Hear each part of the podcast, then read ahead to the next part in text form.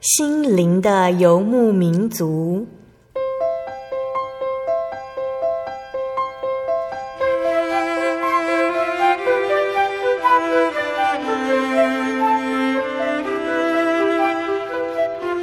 在这个谁都不管谁的后现代社会里，每个人的心灵都是游牧民族。成长的过程就是寻找的过程。每一颗漂泊的心灵，其实都在寻找生命的绿洲。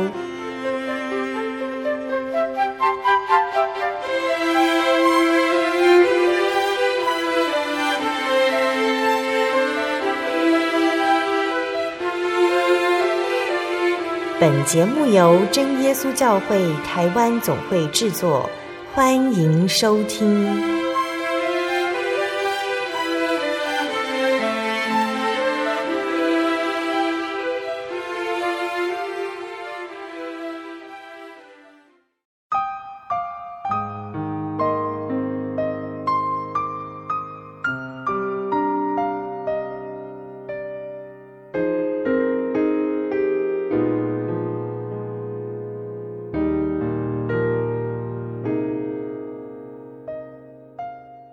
Hello，所有在空中的听众朋友们，大家平安，欢迎收听今天的心灵的游牧民族，我是贝贝。大家这个星期过得愉快吗？在节目开始之前，贝贝想和听众朋友们分享一句圣经经节哦，是记载在圣经士师记六章三十九节。基甸又对神说：“求你不要向我发怒，我再说一次，让我将羊毛再试一次，但愿羊毛是干的。”别的地方有露水，不知道听众朋友们还记不记得这个故事哦？这是记载在圣经旧约里面的一个很棒的故事，主角叫做基甸。这个故事呢，贝贝曾经在节目中和大家说过士师基甸的故事，经常对神的话半信半疑哦。有一天他在打麦子的时候，神的使者忽然向他显现，说：“大能的勇士啊！”耶和华与你同在，基甸可能心里很疑惑，神的使者是在跟谁说话呢？因为他根本不觉得自己是大能的勇士。那神的使者要基甸去击退正在蹂躏以色列的米甸人，基甸觉得神的使者一定是搞错人了，因此他想要真神给他一个印证。基甸呢，他就把一团羊毛放在地上。如果隔天早上羊毛是湿的，地上却是干的，他就知道是神的旨意没错。隔天早上起来，基甸发现羊毛是湿的，地却是干的，真的很不可思议哦。但是他依然不敢确定，于是又向神提出完全相反的要求，希望羊毛是干的，地面是潮湿的，这样他就能够确定是真神在跟他说话。神也这样子做了。我们有的时候会和基甸一样缺乏信心，希望神给我们一点凭据，让我们相信。神他并没有因此生气，他爱我们，知道我们有的时候真的很难相信。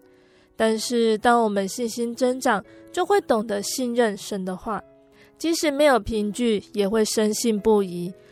有的时候甚至强烈到无可动摇。就算看不到神在做工，依然在生活各方面信靠神。所以，我们有什么需要，都能够向神开口，他会帮助我们去信靠他。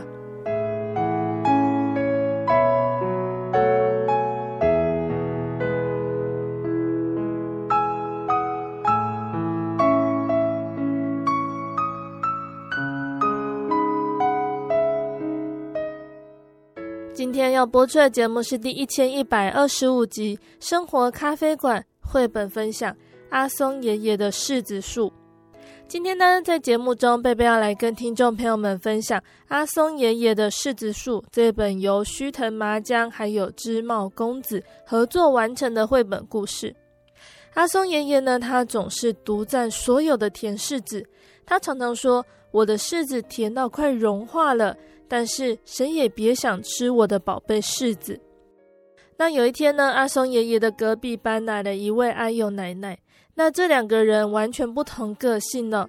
他们会因为柿子树产生什么样的火花呢？阿松爷爷他肯让邻居分享他的宝贝柿子吗？大家可以先想想看哦。如果我们的身边有像阿松爷爷一样有一点点骄傲、有一点点自私的人，我们会如何面对他呢？我们先来聆听一首诗歌，诗歌过后，贝贝就会来分享这本绘本故事。贝贝要分享的诗歌是赞美诗的两百一十四首八福颂。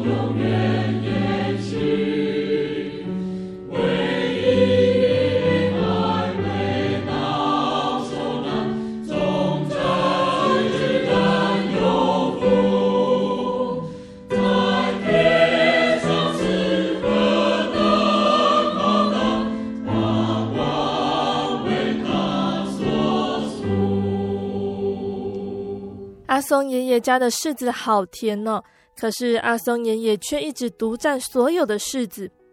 他常常说：“我的柿子甜到快融化了，但是谁也别想吃我的宝贝柿子。”他一边说，还故意在大家面前狼吞虎咽，像是在炫耀什么似的。每个人都羡慕的快流口水了，却只能眼睁睁的看着他吃。有一天，阿松爷爷的隔壁搬来了一位阿友奶奶。阿友奶奶一搬来就去跟阿松爷爷打招呼：“你好，我是新搬来的，我的名字叫做阿友。咦，这个柿子看起来好好吃哦。”听到阿友奶奶这么说，阿松爷爷微微一笑，他说：“怎么样啊？要不要来一个？你看这是多么棒的柿子地呀！”阿友奶奶说：“真的耶，我从来没有看过这么棒的柿子地呢，真是谢谢你。”阿友奶奶拿了柿子地，高高兴兴的回家去了。阿松爷爷非常的纳闷，他心里想：怎么会这样子呢？只有拿到柿子地，有什么好开心的？隔天呢，阿友奶奶的家好热闹哦。阿松爷爷好奇着，隔着围墙偷看，阿友奶奶和一群小朋友正在打陀螺，而且他打的还是柿子地陀螺。小朋友说：“哎呦，奶奶的陀螺真是厉害，现在还在转耶。”哎呦，奶奶就说：“厉害吧？这个是阿松先生家的柿子地耶。”小朋友就回答他说：“我也好想要一个这种柿子地哦。阿松爷爷一听，那怎么行呢？阿松爷爷他想，我得赶快采取行动，那群孩子一定会来跟我要柿子地的。我的宝贝柿子地，谁都别想要。阿松爷爷急急忙忙地采下所有的柿子，然后把它们全部藏到屋子后面的仓库去。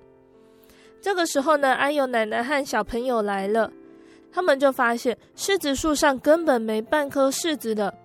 阿友奶奶和小朋友都吓了一大跳，而且非常的失望。看到他们的表情，阿松爷爷微微笑说：“不要失望嘛，怎么样啊？要不要来一片叶子啊？”他拿出了一片叶子，那是刚刚采柿子的时候从树上掉下来的。阿佑奶奶说：“哦，你这次要给我们叶子吗？太棒了，真是谢谢你。”阿佑奶奶和小朋友们捡完许许多多的叶子就回去了。阿松爷爷又开始非常的纳闷，他想。怎么又这样子呢？拿到树叶有什么好开心的？隔天，阿佑奶奶的家还是一样好热闹。阿松爷爷偷偷一看，小朋友竟然比昨天还要多。他们和阿佑奶奶在一起玩着叶子。其中一个小朋友说：“好想再做一条叶子项链呐！”另外一个小朋友也说：“我也想要一个叶子娃娃。”阿佑奶奶回答说：“没问题，没问题。阿松先生家的叶子很有光泽，漂亮极了。叶子快要用完了。”阿松爷爷一听，那怎么行呢？他心里又想着：“我得赶快采取行动，那群孩子一定会来跟我要叶子的。我的宝贝柿子叶，谁都别想要。”阿松爷爷他就急急忙忙地打落所有的叶子，然后把它们全藏到屋子后面的仓库去了。这个时候，阿友奶奶和小朋友又来了，他们却发现柿子树上根本没有半片叶子，每个人都吓了一大跳，而且非常失望。看到他们的表情，阿松爷爷微微一笑，他说：“不要失望嘛，怎么样？要不要来一根树枝啊？”他拿出了一根树枝，那是刚刚打落叶子的时候断落下来的。阿友奶奶说：“哎呦，你这次要给我们树枝吗？太棒了，真是谢谢你。”阿友奶奶和小朋友们抱着树枝回去了。怎么又这样子呢？阿松爷爷他又非常的纳闷，拿到树枝有什么好开心的？隔天，隔壁飘来了一阵香味，阿松爷爷偷偷一看。小朋友竟然又比昨天更多了。小朋友和阿佑奶奶把面团串在树枝的前端，就地生火烤面包，大家一口又一口的吃着。阿松爷爷就想着：不行不行，我得赶快采取行动，他们又一定会来跟我要宝贝柿子的树枝的。阿松爷爷急急忙忙的砍着树枝。这个时候，阿佑奶奶和小朋友们带着烤好的面包要来给他吃，他们吓了一大跳。阿佑奶奶说：“阿松先生，你为什么要砍掉柿子树呢？”阿松爷爷一看，眼前真的只剩下树桩站在那里，他惊讶的倒抽一口气：“我到底做了什么？宝贝的柿子树被我砍了，我竟然做出这种事情！”他呜呜地哭了起来。哎呦奶奶叹了一口气，说：“阿松先生的柿子要是有留一颗下来就好了，柿子里面的籽可以拿来种啊。”阿松爷爷他想到，对，柿子的籽，我有，我有好多好多，大家都来帮我的忙吧。他还说，这些柿子大家尽量吃，里头的籽到处撒一撒。他就从后面的仓库里搬出好多好多的柿子。大家一起吃了好多好多阿松爷爷的甜柿子，然后把里头的籽这里那里到处撒。小朋友们说：“阿松爷爷的柿子种子啊，快呀快呀，快点长大，要生出好多好多的甜柿子啊！”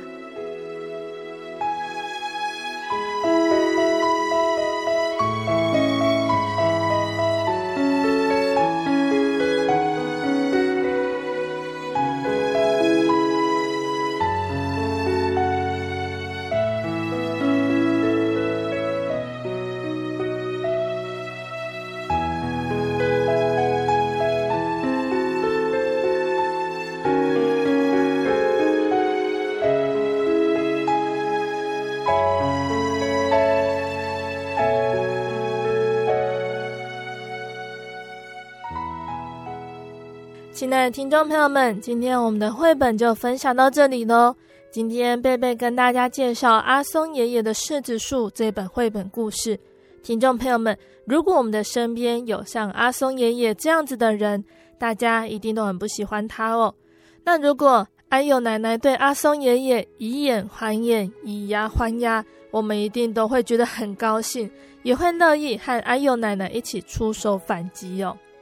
只是阿佑奶奶用的不是以眼还眼、以牙还牙的方法，不管阿松爷爷给他什么，他都欢喜接受，并且充分运用的那些东西，使周遭的人得到益处。阿佑奶奶身上具备了不变的喜悦。还有使人和睦的特质。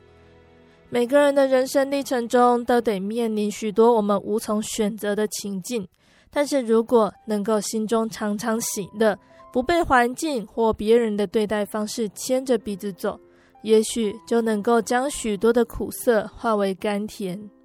看起来老是被占便宜的安佑奶奶，她的身上却散发着一股强大的魅力，让人觉得。只要跟她在一起，人生是充满愉悦的。阿松爷爷代表的是独占的人生，而安佑奶奶展现的则是分享的人生。到底是占最多的人拥有最多，还是越会分享的人越富有呢？相信听众朋友们在听了这一本绘本故事之后，可以好好的思考。那从生活中我们可以知道。分享应该是一种心甘情愿的心情，一种发自内心的过程，一种享受共同拥有的快乐，而开始愿意去分享。那除了个性之外呢，还有就是和同侪之间相处来的经验累积，像是在跟朋友玩的过程中，孩子分享的玩具，就会自己发现分享当中的快乐，体验到了分享的快乐。当体验到了分享的快乐，当然会更自愿的乐于分享，根本不用去强迫。那曾经有首流行歌，它的歌词是这么写的：“与你分享的快乐胜过独自拥有，至今我仍深深感动。”他这里呢道出朋友之间分享的喜悦。那从圣经的记载来说，写到于有关耶稣医治病人，叫死人复活，让长大麻风的洁净，把鬼赶出去。这些白白得来的，也要白白舍去，就是告诉我们，我们白白得到这些赏赐，也应该毫无代价的宣扬开来，和人分享。人与人分享，本来就应当有好东西，有快乐，有福分，要彼此分享。但是在分享上面呢，却也该有些界限，并不是任何事情、任何东西就可以和别人分享的。俗话说。酒逢知己千杯少，话不投机半句多。后半句话正说明，不是人人都可以成为分享的对象。学习在可以分享的人面前分享可以分享的事物，是相当重要的。《礼记》的礼运篇提到，大同世界的经济制度是：货物其弃于地也，不必藏于己；利物其不出于身也，不必为己。是基于大公无私的博爱精神。那在圣经的使徒时代，当时的信徒也是基于圣灵的感动，大家诚心乐意、无私的大爱捐书，以达军需的目的，成为凡物公用的生活方式。那如果有的人他像亚拿尼亚还有他的妻子撒非拉一样，有藏私、欺瞒、占便宜的恶心。就会破坏了制度和和谐，这个是我们在分享的时候要引以为戒的。那从我们刚刚讲到的神的恩典，其实最能够分享的事物，并不是自己的私事，而是基督的爱。对于神所赐给我们的爱，我们应该多与人分享，因为在分享自己私密的事情上，有的时候是危险的。万一所托非人，反而会成为别人拿来攻击自己的武器。最后受伤的还是自己，但是分享神的爱就不一样了。一方面让自己在信仰上更加得到激励，一方面也会让彼此更加得到造就，可以更让基督的馨香远播。那这正是我们身为主耶稣的家人该做的，也应该让众人因为这个馨香而与我们也成为一家人。那在绘本中呢，还有说到哦，阿松爷爷的态度让故事中的小朋友不高兴。可是小朋友只要和安佑奶奶在一起，他们的笑意就会增加。当小朋友和安佑奶奶一起送面包来给阿松爷爷的时候，我们就会发现呢，生命影响生命，本该如此美好。小朋友们学会用不一样的眼光来回应阿松爷爷不怀好意的对待。安佑奶奶她成为了阿松爷爷和小朋友之间的和平使者。在圣经的马太福音第五章九节说道：“使人和睦的人有福了，因为他们必称为神的儿子。”和睦相处、和平共存是众人的盼望。但是说归说，做归做，现实生活中，人们往往为了保护自己的利益，掩饰自己的企图，无不使用诡诈、用心计，你争我夺的永无止息。同样的戏码，天天在政坛、商场还有职场上上演，让我们认识人心的黑暗面是何等的虚伪诡诈。如果是顺着内心的黑暗，像是贪婪、说谎、偏见和高傲，人怎么可能和睦呢？当人的尊贵、能力、学问、财富还有外貌出众，按照人性自然的发展，要让人内心不引以为傲是很难的。人常常虚伪的将自我还有自意隐藏起来，但是虚荣还有自傲却常不经意地流露出来。有的时候，它会如双面的利剑，伤人又伤己。人很难将自义和自我放下，除非他先经历过神的试炼，经历过苦难、痛苦、羞辱还有挫败，在患难中静静地反省自己所做的。此时，神会打开他的心。让他看到，在掌管生命的造物主面前，自己的位置不过是如天平上的微尘。当他认错求宽恕的时候，愿意以善胜恶，就会有光照亮他的心，学会舍己、忘己，还有尊主为大，做到与人和平，配得主的恩召，配得被称为神的儿女。说到阿佑奶奶成为阿松爷爷和小朋友之间的和平使者，在圣经的马太福音第五章十四到十六节说：“你们是世上的光，城照在山上是不能隐藏的。人点灯不放在斗底下，是放在灯台上，就照亮一家的人。你们的光也当这样照在人前，叫他们看见你们的好行为，便将荣耀归给你们在天上的父。”那这段经节呢，除了说到光之外，还有说到盐哦。食物因为盐的调和，成为美好可口，让人欣喜的满足。人和人之间善良、诚实还有爱，就像盐一样，让我们得到调和与彼此信赖。好的行为就像光一样，照在人前，也照亮一家的人，并且让主的荣光因着如镜的我们，反射照亮身边需要帮助的人。当人看见我们的谦和、善良、诚实，还有宽容、接纳人软弱的爱，不为恶所胜，反以善胜恶的心，他们就会接纳、相信我们所要做的。我们就会如同盐一般的调和，解开人跟人之间的冲突和心结，让人彼此接纳和和睦，成为了一座让人跨越鸿沟的桥梁。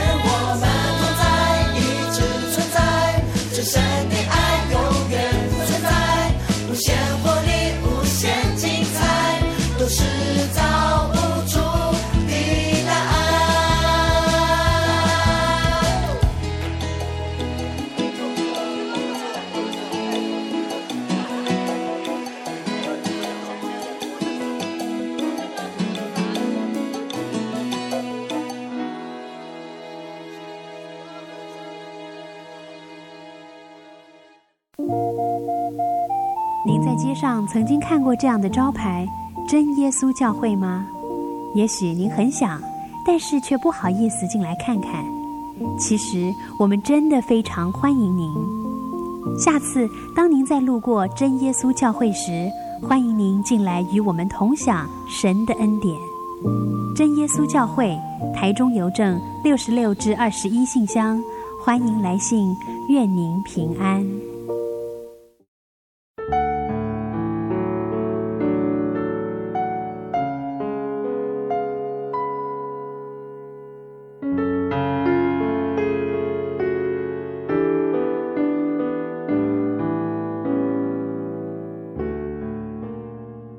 爱的听众朋友们，欢迎回到我们的心灵的游牧民族，我是贝贝。今天播出的节目是第一千一百二十五集《生活咖啡馆》绘本分享《阿松爷爷的柿子树》。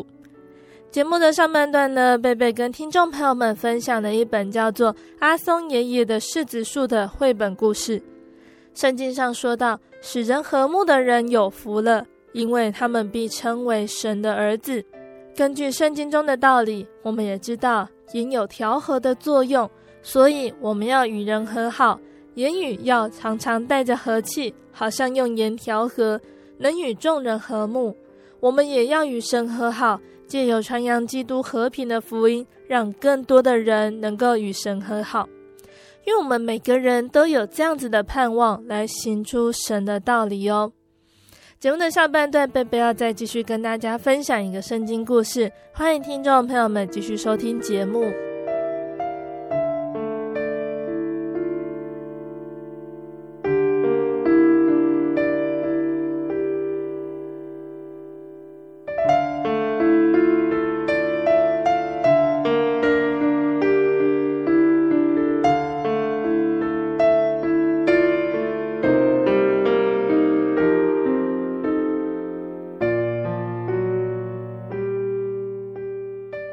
亲爱的听众朋友们，这几个月呢，我们一直在说撒母耳记上的故事哦。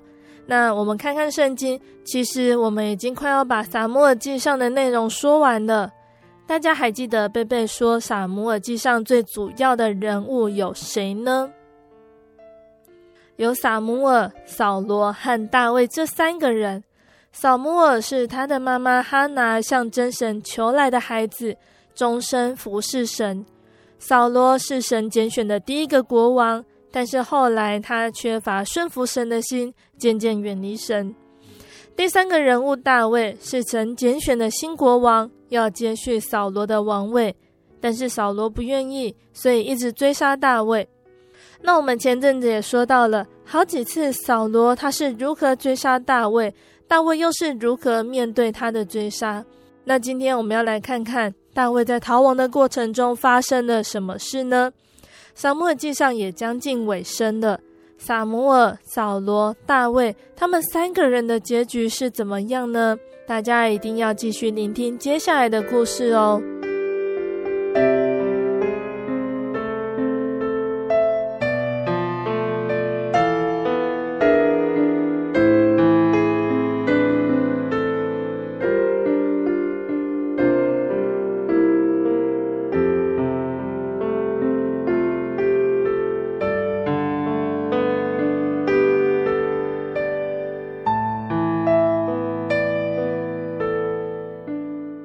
实，经过很多年的逃亡，大卫他也像扫罗一样感觉到绝望了。他心里想：终有一天，扫罗要把我杀掉，唯一可以让我安全藏身的地方，就是扫罗的敌人的地方。因此，大卫移居到非利士境内居住。一位名叫雅吉的非利士首领，他很欣赏大卫。他想，大卫和他的部下要是与他们联盟，将会是很有用的帮手，于是他便将法格拉这个地方赏赐给他们，让他们与妻子、家人一起在那里居住。大卫他不断协助雅吉向邻国侵略，将大量抢夺回来的东西交给他。他让雅吉以为这一切都是从以色列那边抢过来的，但是实际上，大卫侵夺的地方是菲利士四周的邻国。这些国家也是以色列的敌人。不久，非利士人又开始准备要侵略以色列了。那亚吉呢？他立大卫做他近身的护卫，使他和他的部下随他出征。大卫他假装愿意跟随亚吉攻打自己的同胞。一开始他欺骗了亚吉，到这个时候他要表明态度也已经太迟了。大卫和他的部下离开喜格拉，走到前线去。但是其他非利士首领见到大卫和他的战士，都非常的错愕。他们问亚吉说：“这些以色列人来这里做什么？”亚吉一再向他们保证：“你们不必怀疑大卫，他对我是绝对忠心的，他必定会尽力为我们作战。”但是那些首领他们坚决的说：“你相不相信？战争一开始，大卫便会倒戈相向，站在我们敌人那边抵抗我们。你还是立刻打发他走吧。”亚吉无可奈何，只好叫大卫离开。他对大卫说：“我绝对信任你，但是其他首领不愿留你作战，你和你的部下还是回喜格拉去吧。”大卫假装很失望的样子，但是实际上他是求之不得。神帮助他脱离了窘境。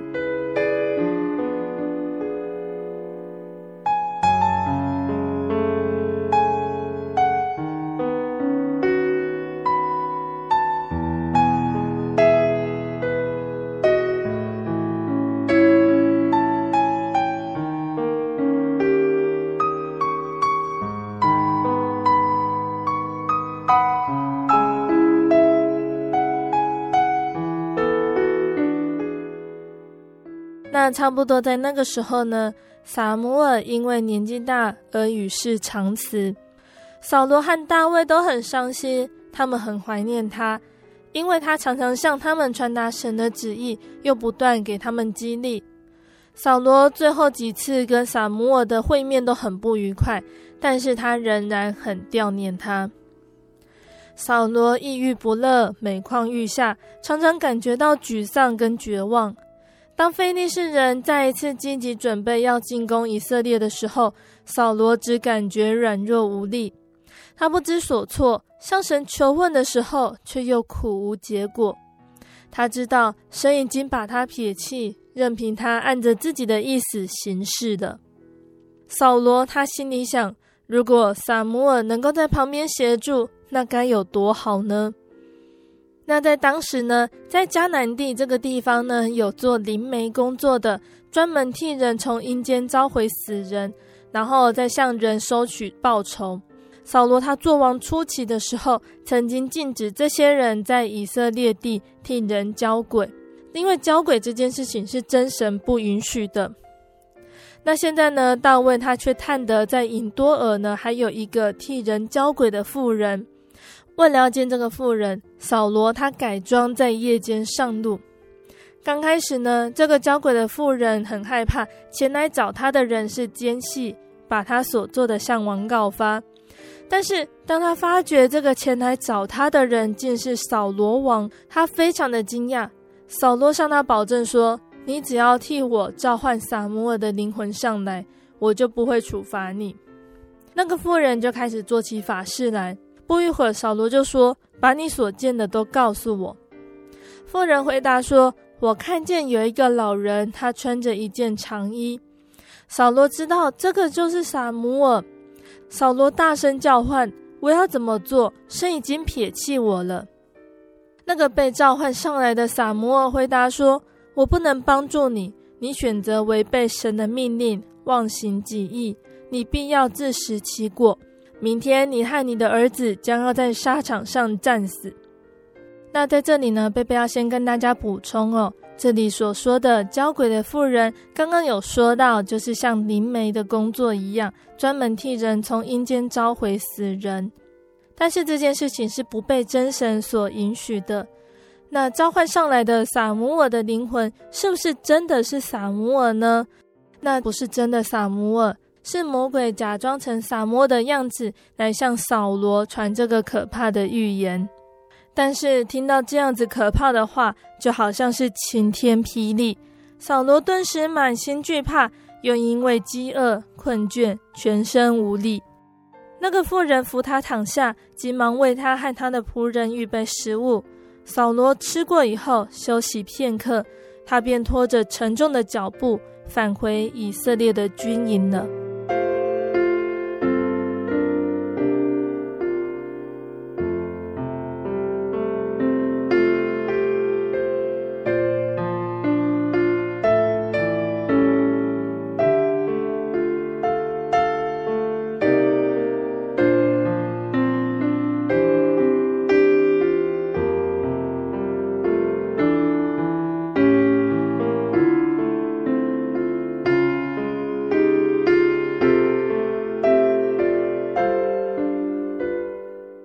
的听众朋友们，我们的故事就先分享到这里喽。在今天的故事里面呢，我们听到了好多不幸的消息。那今天分享的故事内容是出自于圣经的撒母记上第二十七章、二十八章、二十九章里面的。那听众朋友们在故事之后也可以阅读圣经，透过自己阅读圣经，想想这几章的内容，我们可以明白真神要告诉我们什么。那贝贝在这里呢，也再一次和大家分享今天分享的内容，期盼我们都能够牢牢记得圣经上神的话，作为我们信仰上的提醒还有醒思。那我们首先来看撒母耳记上的第二十七章，这里谈到的是和敌人和睦的大卫。大卫他在非利士地住了一年零四个月，化敌为友这件事情，不知道听众朋友们是不是曾经经历过呢？能够和敌人谈和已经很不容易了，更何况是住在敌人的地盘呢？然而，这样的事情就发生在大卫的身上。大卫他无故被扫罗王追杀，过程中他有两次反杀扫罗的机会，但是因为他敬畏神，并且尊重神的受膏者，所以不愿意杀他。那为了避免扫罗持续追杀，他决定离开以色列境内，到非利士地区。投奔加特王马二的儿子雅吉，但是大卫他本来是和非利士人为敌的，之前还杀了许多非利士人。是什么原因大卫能够得到雅吉的信任？雅吉还是喜格拉地给大卫和跟随他的六百人居住，而且犹大的领土就是因为大卫在非利士地所行的一切扩大了。圣经上说，大卫是为合神心意的人。又说，人所行的若蒙神喜悦，耶和华也使他的仇敌与他和好。那从这个地方，我们就可以知道哦，其实大卫和非利士人和平共处的主要原因，是因为神的灵跟他同在。那虽然我们在故事里面提到大卫他是不得不这么做，而且因为他的这个决定，他也面对了一些难题，但是神也愿意出手帮助他。人的一生当中，难免会遇到与自己性格不合，甚至跟自己作对的人。遇到这样子的人，该怎么办呢？从今天大卫的故事里面，我们可以知道，成为合神心意的人是关键，但是要做到全备，真的是很不容易哟。尽管如此，我们知道神是有怜悯、有恩典、不轻易发怒，并且有丰盛慈爱和诚实的神。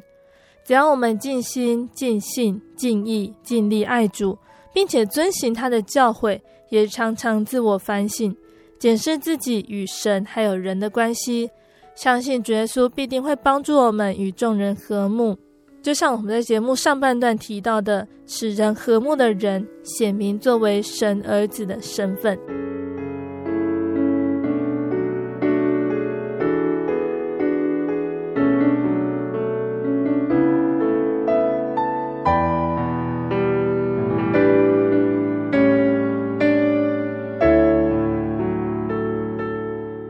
那再来要说到撒母耳记上第二十八章，神必照人的公义诚实报应。有好的开始，未必美景常在。以色列第一个国王扫罗，他浮上台面的时候，不仅一表人才，健壮俊美，比众人高过一个头，更是品格优异、孝顺、体贴、谦卑，有神的灵同在。神的选中绝对不是偶然的。但是，当品尝到握拳的滋味的时候，扫罗的心开始变调。神的命令可以不遵守了，越权献祭不灭尽仇敌等等，显出他的心高气傲、自以为是。神因此厌弃扫罗作王，另寻合他心意的人。神的灵也离开扫罗了。扫罗向来倚重的先知撒母耳过世之后，神完全不理会扫罗了。当看到非利士人来围营，又没有神的声音，扫罗简直乱了方寸。他曾经下令哦，不可以交鬼，但是这个时候他竟然自打嘴巴去找交鬼的妇人，要招撒母耳的灵魂来助他一臂之力。那这一连串的行为都指向与神越离越远，把自己逼入绝境。骄傲是这一代君王的致命伤。在无计可施的时候，扫罗可曾经回想当初神为什么会拣选他呢？他还记得神曾经赐他一个新的心，他因此大受圣灵感动吗？俊俏的外在有一天会过去，而神所要的听命和顺从，扫罗如果做不到，又怎么能够长久坚定地立在神前呢？听众朋友们，我们也可能会陷入前进无路、后无退路的窘境。当学业、人际关系、家庭、事业不是那么顺遂。怨天尤人，无法解决问题，只会给周遭的人就像是乱箭射中一样的感觉哟。扫罗如果回到原点，他一定想得到神为什么会离他而去，找回初心，认罪悔改，神还是会接纳他的。我们也是一样，我们当将一切的烦恼提到主前，借着祷告反省，求神指引正确的心态，还有当行的路。如果祷告没有回应，更当要思考，究竟是因为犯罪遭到神的弃绝，还是神在训练忍耐等候的功夫？无论如何，谦卑、认罪、悔改总是没错的，都能够得到神的喜悦。即使没有明显的过犯，我们难免也会有隐而未现的罪。最深层的恶念，在完全称臣于神的时候才会显现，那可能就是神紧抓不放的原因所在。扫罗的一错再错，涂抹了他原来美好的形象，最后竟然以神最憎恶的方式来寻求人的帮助，这不是我们一生信仰追求所要的结局哦。当穷途末路的时候，让我们回头寻找起初的信心，再次振奋起来。即使在苦难中，敬畏神的大有倚靠，而且越是艰难，越不孤立自己。有属灵的同伴，有人为我们祷告，就像是三股合成的绳子，不易折断。人的尽头是神的起头，惟愿我们苦尽甘来，一生行公义，好怜悯，存谦卑的心，与神同行，直到天国。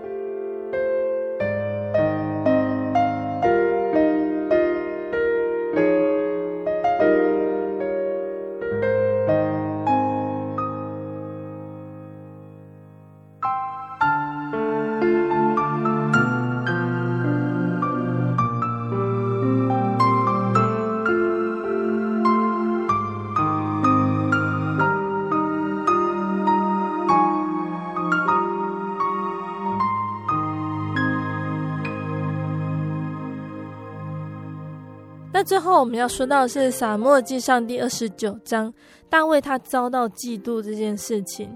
那刚刚我们说到了《撒母耳记上》第二十七章，大卫他与敌人和睦相处。那在这里呢，我们要继续说到大卫他被人嫉妒。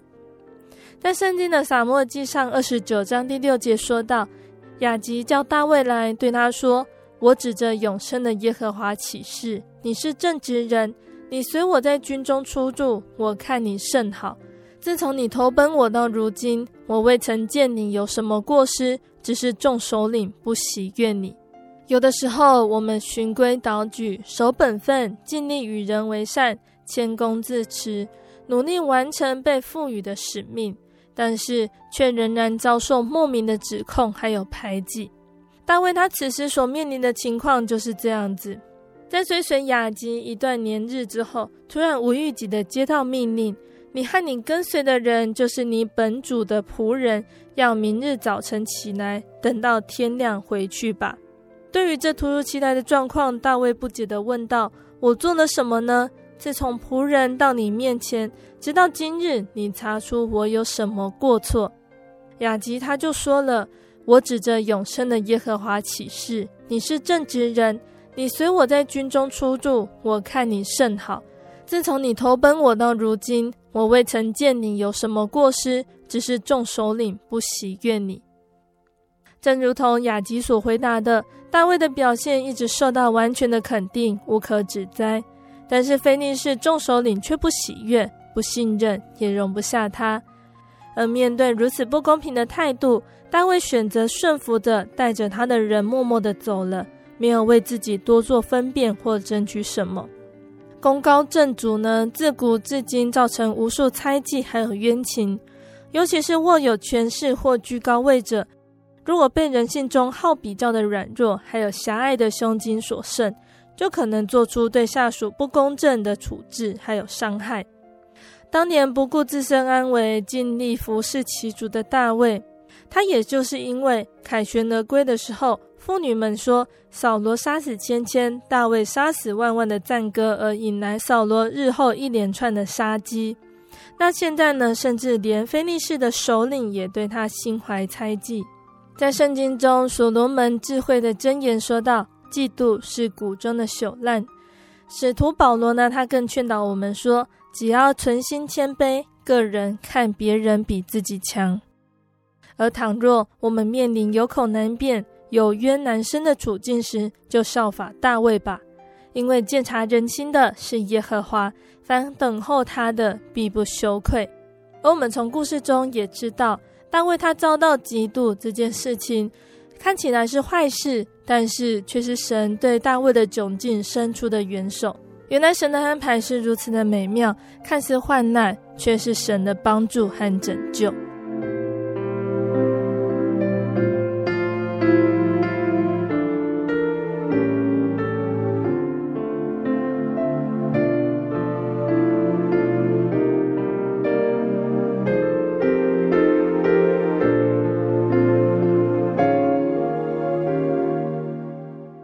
的听众朋友们，今天心灵的游牧民族带领大家进入的圣经撒母耳记二十七、二十八、二十九章的内容。但在今天的故事中呢，我们看到大卫和扫罗他们两个人所走的道路很不一样。起初是一样的，都是因为真神的拣选，他们的生活顺利，只要依靠神，面对敌人和危险的时候，他们都无所畏惧。但是最终却因为他们的选择走向不同的结局。下个月贝贝要来和大家分享《撒母耳记上》最后的结局呢。大卫他在异乡的生活还会发生什么事情呢？扫罗真的会像那交鬼的妇人所召唤的撒母耳说的预言一样死在战场上吗？记得收听下个月分享的《撒母耳记》哦。那在节目的最后，贝贝要再来跟听众朋友们分享一首好听的诗歌。这首诗歌叫做《Don't Go Away Without Jesus》，莫离耶稣。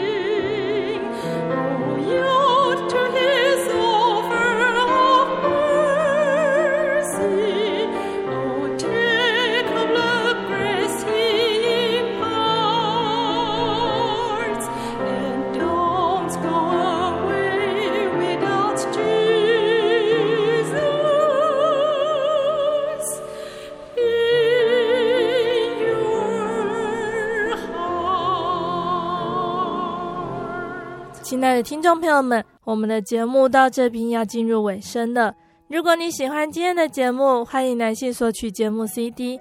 如果你在收听节目之后，想要更了解真耶稣教会和圣经道理，欢迎来信索取圣经函授课程。来信都请寄到台中邮政六十六至二十一号信箱，台中邮政六十六至二十一号信箱，或是传真零四二二四三六九六八零四二二四三六九六八。诚挚的欢迎听众朋友们到真耶稣教会参加聚会，一起共享角色的恩典。谢谢你收听今天的节目，我是贝贝，我们下个星期再见哦。我的心是一只鸟，飞行介于黄昏与破晓，阳光下。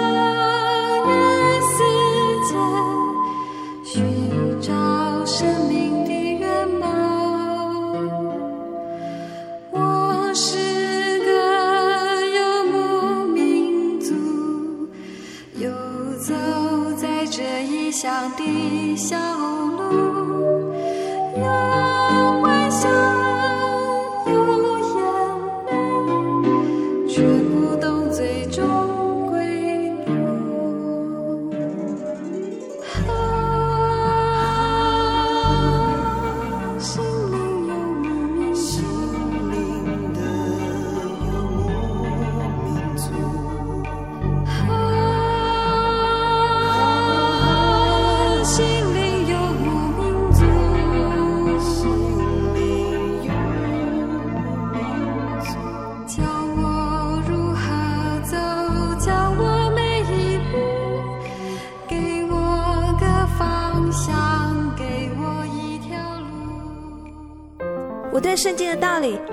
兴趣哦，可是又不知道怎么入门哎。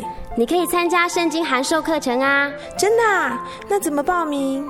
只要写下姓名、电话、地址，寄到台中邮政六十六支二十一号信箱，很快的，你就会收到第一课的课程了。赶快去寄吧！嗯，圣经函授课程能循序渐进的引导您更了解耶稣基督的福音。得到生命的滋润和来自信仰的力量。